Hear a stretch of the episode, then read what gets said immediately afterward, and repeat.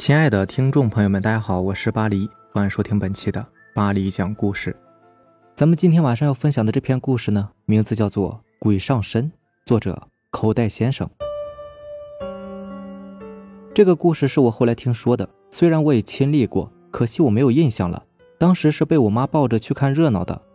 那是一个年轻的农村妇女，结婚没两年就生了个儿子，可惜得了场病，没有躲过去，就撒手人寰了。留下的孩子呢，没有人照看，就由孩子的姑姑收养。姑姑家呢也有自己的孩子，两个小孩在一块玩耍，倒也相安无事。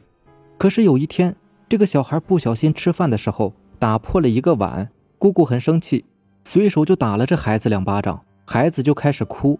这时候可就出事了，据说姑姑突然怪叫了一声，两眼一翻，直接摔倒在地。再站起来的时候呢，说话的声音和走路的姿势全都变了。这明显就是鬼上身了呀！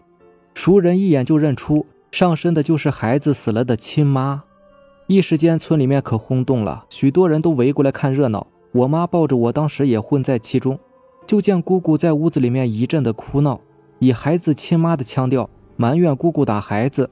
有些年长的长辈就开始劝解，证明孩子的姑姑其实一直对那孩子很好。劝了一会儿，姑姑也不闹了，开始和人们聊天这时候，很多过去的熟人都过来打招呼，过来问：“你知道我是谁吗？”姑姑就说：“怎么不知道啊？你不是谁谁谁吗？咱们过去老衲鞋底子是吧？”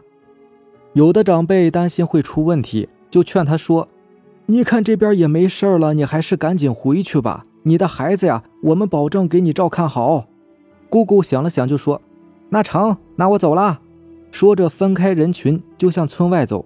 人们在后面跟着走着走着，快走到孩子妈的坟地的时候，姑姑突然就摔倒了。众人赶紧扶起来，她是一脸的茫然，说：“我怎么在这儿啊？你们这是干啥呢？”老人就告诉他：“你呀，别管我们干啥了，记住啊，以后千万不能再打孩子啦。”下面这个故事呢，是我七岁的时候发生的一个真实的灵异事件。那两个男孩我也都认识。这个事件轰动了整个村子。那是一个夏天的中午，正是放暑假的时候。两个男孩那时候应该是上五六年级吧，出去庄稼地里玩。在我们当地的农村有一个禁忌，就是正午时分是不宜出门的，即使出去也不要去野外，因为正午时分是一天中最凶的时辰。所以在这个时候，村子里面几乎是看不见人的。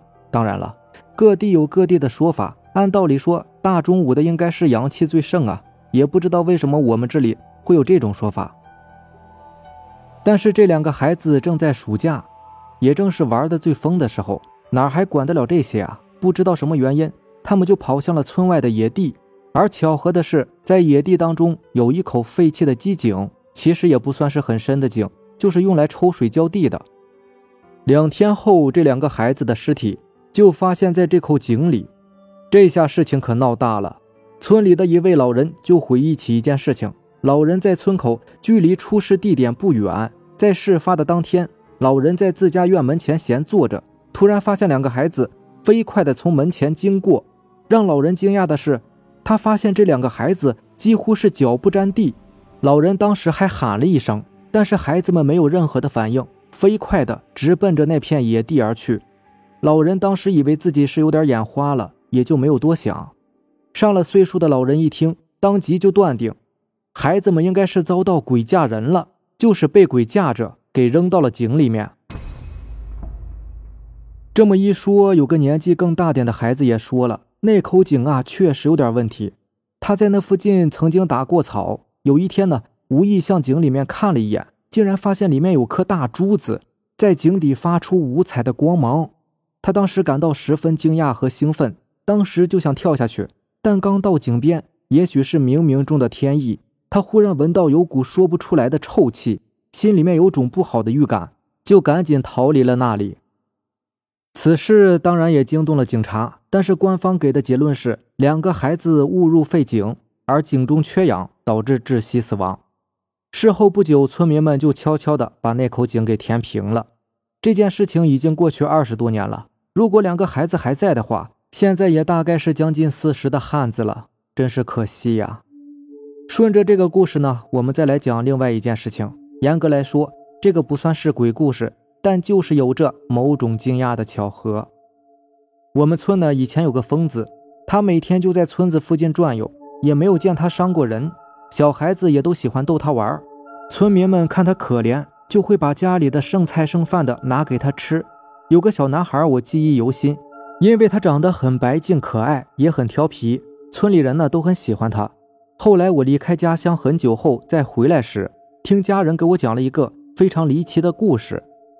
有一天中午。村民干完农活之后都在午休，那个小男孩一个人在门口跟疯子玩。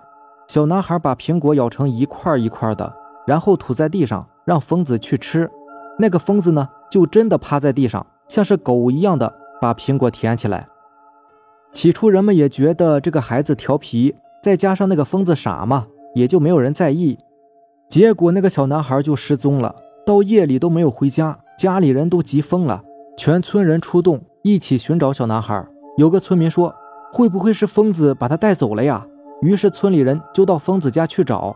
来到疯子家后，发现家门紧锁着，门把上的锁还有血迹。村民猛地把门撞开，就闻到浓浓的血腥味儿。顺着带血的脚印走到厨房，就看到男孩躺在案板上，早已死去多时，脖子被菜刀砍了十几下，头颅还带皮，连着脖子没掉。看到这种惨状，村民们都被吓坏了，赶紧就报了警。事后也不知道疯子有没有被抓到，反正从那以后再也没有人见过那个疯子了。